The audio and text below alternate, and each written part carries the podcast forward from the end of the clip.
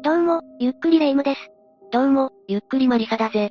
最近円安がどうこう騒がれているし、海外にでも行こうか悩んでしまうぜ。それいいわね。私はアメリカとかタイ、あとはオーストラリアとかで暮らしてみたいわ。マリサはどこの国で暮らしてみたい？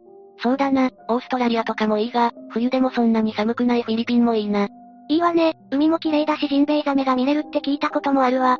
ああ、ジンベエザメも見てみたいし、綺麗な海を見るためにセブ島にも行ってみたいぜ。それに料理も美味しいらしいからな。本気でフィリピン移住を考えてみるか。そういえばフィリピンで思い出したけど、残虐王子と言われた見立てが逃げた先がフィリピンとか言われてたわね。なんかすごく物騒な二つ名だな。一体誰なんだ ?16 歳にして消滅状態にあった関東連合を復活させて、その残虐性から残虐王子と異名を名乗り、関東連合を暴力で支配していた人よ。十、16歳で？なんだか漫画みたいな話だぜ。よくあるヤンキー漫画と比べると、かなり刺激が強いけどね。ちょっと詳しく聞きたくなってきたな。解説を頼みたいぜ。わかったわ。ということで今回は、六本木クラブ襲撃殺人事件について紹介するわ。それじゃあ、ゆっくりしていってね。まずは見立ての経歴から説明していくわね。見立ては、1979年3月にタクシー運転手として働く父親の長男として静岡県沼津市に生まれているわ。小学生の時には東京の杉並区に移住しているわね。勝手なイメージというか、親も見立てと同じような人だと思っていたんだが、ごく普通な感じなんだな。ネットでも、マリサと同じようなコメントをしている人がいたわね。見立ては家はごく普通だし、小学生の時は特に大きな問題を起こすような生徒でもなかったわ。中学生時代は放送部に所属していて、休み時間は図書館などで本を読んでおとなしく過ごしていたそうね。それに加えて頭が良く、少年院に入る時の IQ テストでは145を超えて測定不能と言われるくらい知能が高かったわ。IQ はどれくらいからが高いと言われるんだ ?IQ が140以上ある人は天才と言われるわね。そして、135以上ある人は世界中でも2%しかいないと言われているわ。ちなみに日本の平均 IQ は105くらいなのよ。見立ては頭が良かったんだな。見立ての家庭は一般的なもので、子供が不良になるようなきっかけもなかったわ。両親は DV などもしないし、3歳年上の姉も特に問題なかったの。おとなしかった見立てを、一体何が変えてしまったのか気になるぜ。見立てに変化があったのは中学2年生の時なんだけど、突如として不良グループの一員になってしまったのよ。それはいじめなどが原因なのか？いじめが原因という説もあったんだけど、それについての情報が一切なく、本当に突然、見立ては不良になってしまったの。ただ、不良になる前から猫を歩道橋から落としたりと、動物を虐待する姿がたびたび目撃されていたらしく、ネットでは見立てはサイコパスだったのではないか、とも言われているわね。精神的に何か問題があったという説があるものの、どうして不良になったかはわからずじまいなんだな。そういうことになるわね。そして本格的に不良少年になってしまった見立ては、中学を卒業後、都立英福高校に進学しているの。都立英福高校は、1990年代くらいはヤンキー校として有名だったらしいわ。今では合併してごく普通の高校になっているけどね。そこではどんな生活を送っていたんだ？それが、見立ては高校をたったの2ヶ月で中退しているのよ。たったの2ヶ月で？何か問題を起こしたのか？これについても中退の理由は明かされていなくて、女性に性的な暴行を加えたや、手がつけられないくらい学校で暴れた、といった説が浮上しているわね。そして見立ては16歳という若さで関東連合を復活させてしまうわ。関東連合って一体何なんだ？名前はなんとなく聞いたことあるが、詳しくはよくわかっていないぜ。関東連合は、20世紀後半から21世紀の初頭期にかけて存在した、日本の暴走族のことよ。見立ての2代前である、1976年生まれの世代の多くが警察に逮捕されたことで、代替わりができずに消滅状態だったわ。そんな関東連合を復活させたのが、見立て率いる暴走族の英副長ブラックエンペラーで、関東連合を復活させた立役者として、1978年生まれ組のリーダーになったの。そして関東連合は、残虐な組織として雑誌などに取り上げられるようになるんだけど、その由来も見立ての残虐性によるものだったと言われているわ。復活後の関東連合の特徴は、構想に金属バットやナイフといった凶器を使うことや、構想相手に残虐なリンチを行っていたことね。残虐性はリーダーを務めていた見立てが極めて高く、一説によれば拷問レベルにまで達していたと言われるほどだったわ。ご、拷問レベル？一体どんなことをしていたんだ？監禁した構想相手の歯を抜いたり、生爪を剥がしたり、構想相手を全裸にさせた上でリンチしていたりと、壮絶な拷問メニューだったみたいなの。世界一怖いメニューだな。そうね。抗争相手だけじゃなく、その彼女や家族にまで危害を及ぼしていたとも言われているから。マリサの言う通り、世界一怖いメニューと言っても過言ではないわね。彼女や家族にまで？暴走族ってそこまでするのか？ここまでするのは見立てくらい、なんて言われてるわ。それに関東連合がここまで残虐なことをするのも、見立てがリーダーになってからなのよ。それを止めようとしたメンバーはいなかったのか？復活させるきっかけになった暴走族が見立て率いる英副長ブラックエンペラーだったし、関東連合が消滅寸前だったこともあって、見立てを制するような先輩などはそもそも存在していなかったみたい。さらに見立ては仲間に対しても暴力による恐怖で支配していて、見立ての命令であれば、どんな命令でも絶対に従うしかない状態になっていたわ。そんな残虐な見立てについた異名が残虐王子ってわけね。王子って言っていいかはちょっとわからないけどな。そんな残虐王子見立てには、意外な一面もあったわ。意外な一面？可愛いキャラクターやパフェとかパンケーキが好きとか？ヤンキー漫画とかでたまにあるけど、ちょっとというか、かなり違うわ。見立ては残虐王子と言われるほど恐れられていた一方で、用心深い一面もあったのよ。まあ、そんなことをしていれば、多くの人たちから恨みを買っているだろうしな。まさにその通りで、周囲から恨みを買っているという自覚があった見立ては、身内による闇討ちなどから身を守るために、仲間内にすら自宅の住所や携帯電話の番号すら教えていなかったのよ。徹底的だな。それと見立ての中学の先輩であり、若かりし頃は武闘派アウトローとして広く知られていた翌に秀幸さんは、抗争相手からの報復を恐れていたからこそ、残虐な追い込みに徹していたのではないか。と見立ての行動について推測していたわ。徹底的にリンチすれば、怖くて帰り討ちすら考えられない状況までに追い込んでいたと考えているんだな。また、見立ては成人してから暴力行為よりもお金を稼ぐことに夢中になっていたそうよ。お金稼ぎ？何かビジネスをしていたのか？ええ。闇金業者としてお金を荒稼ぎしていたわ。それはビジネスと言っていいのか？まあ、広く言えば、ただでさえ違法な闇金なんだけど、見立ては多重債務者詐欺にまで手を染めていて、お金を稼ぐためならどんな手段も選ばず、持ち前のネットワークを活かして、マルチ商法にも手を出していたらしいわ。関東連合の仲間内でも金の亡者と言われるほどだったそうね。どうしてそこまで金を稼ぎたかったのか、気になるぜ。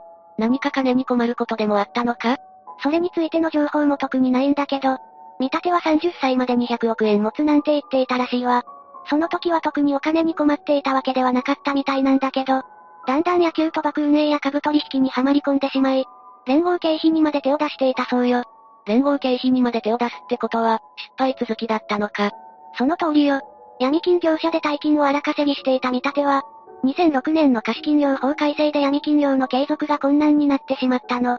それが原因で株などに手を出したのではないかと言われていて、負け続きの見立ては、その生活レベルを維持するためにも、関東連合 OB たちが相互扶助のために積み立てていた連合経費にまで手を出したわ。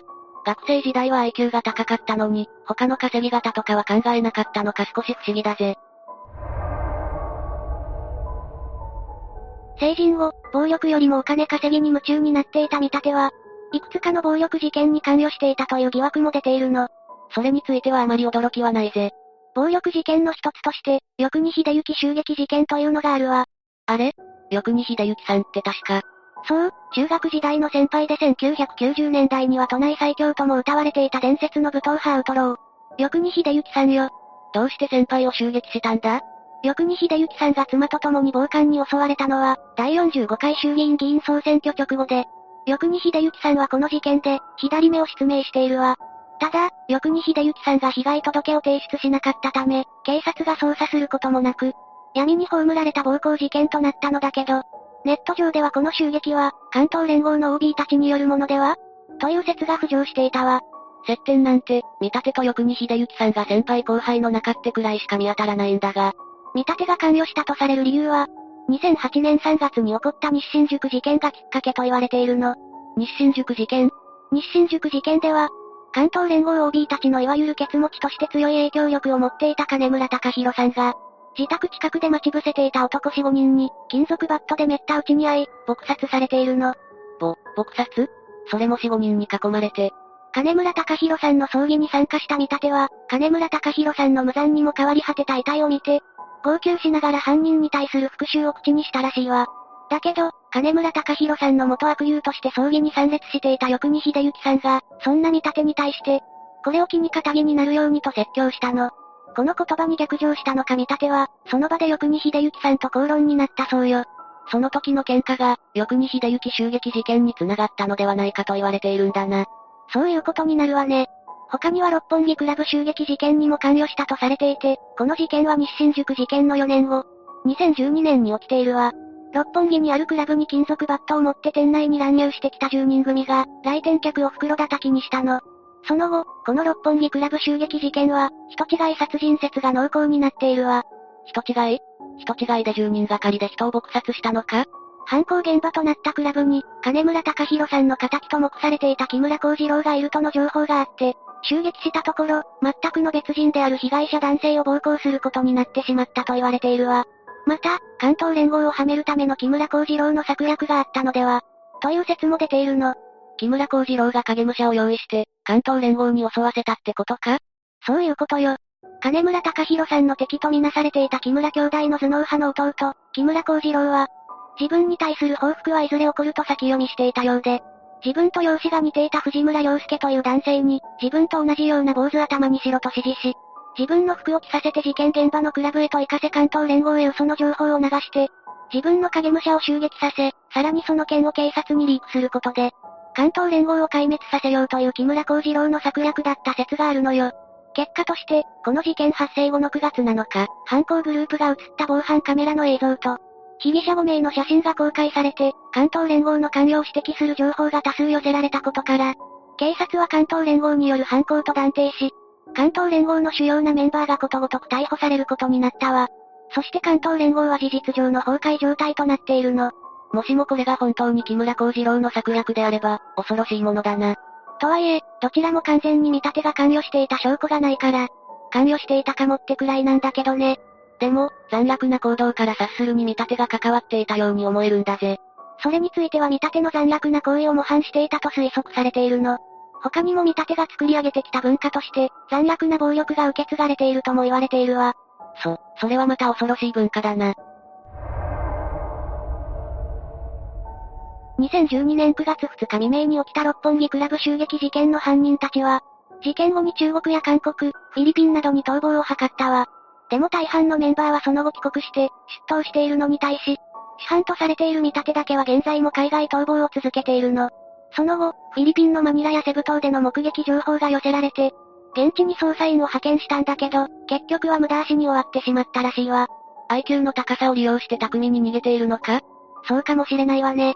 ただ一部情報によれば、関東連合のネットワークを活かしてフィリピンのマフィアにかくまわれ、フィリピンの離島で潜伏生活を送っているとも言われているわね。マフィアが相手になったらさらに捜査が難しくなりそうだな。そして、見立てが現在もなお逃走生活を続けているのは、金村隆弘さんの仇を撃つことを諦めていないからではないかと言われていて、そのことからも、フィリピンで木村兄弟への復讐の機会を伺っていると考えられているわ。見立てが何をどうしても復讐したいのであれば、いつか日本に帰国して木村兄弟を襲撃する可能性があるんだな。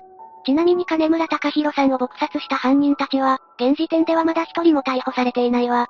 事件の真相は闇に包まれたままってことね。意外と見立ては日本に帰国していたりするんじゃないのか？警察の逆手を取るじゃないけど。マフィアとのつながりがあれば、偽造パスポートも作れそうに思えるんだぜ。考えいいわね。日本に隠れているかまではわからないけど、見立ては一度日本に帰国しているわ。そうなのか？2013年頃に偽造パスポートで日本に戻っていた時期があるという情報があるのよ。逃走資金の確保のためか、新たにことを起こすための軍資金を用立てるためか詳しい情報まではないんだけど、見立てが関係しているであろう事件が発生していないことから、前者の可能性が高いと言われているわね。それでも日本に帰国していたのには驚きなんだぜ。他にもネットでは死亡説が浮上していたり、フィリピンで整形手術をしてまた別の国へと逃走しているなんて説も出ているわ。何にせよ、見立ての行方は現在でも全くわからない状態なのよ。それで何だったかしら？あ、フィリピンの話だったわね。あ、まだ日本でいいとも思ってきたんだぜ。そうね。なんだかんだ日本のご飯が一番美味しいものね。そうだな。日本が一番だ。というわけで今回は、六本木クラブ襲撃殺人事件について紹介したわ。それでは、次回もゆっくりしていってね。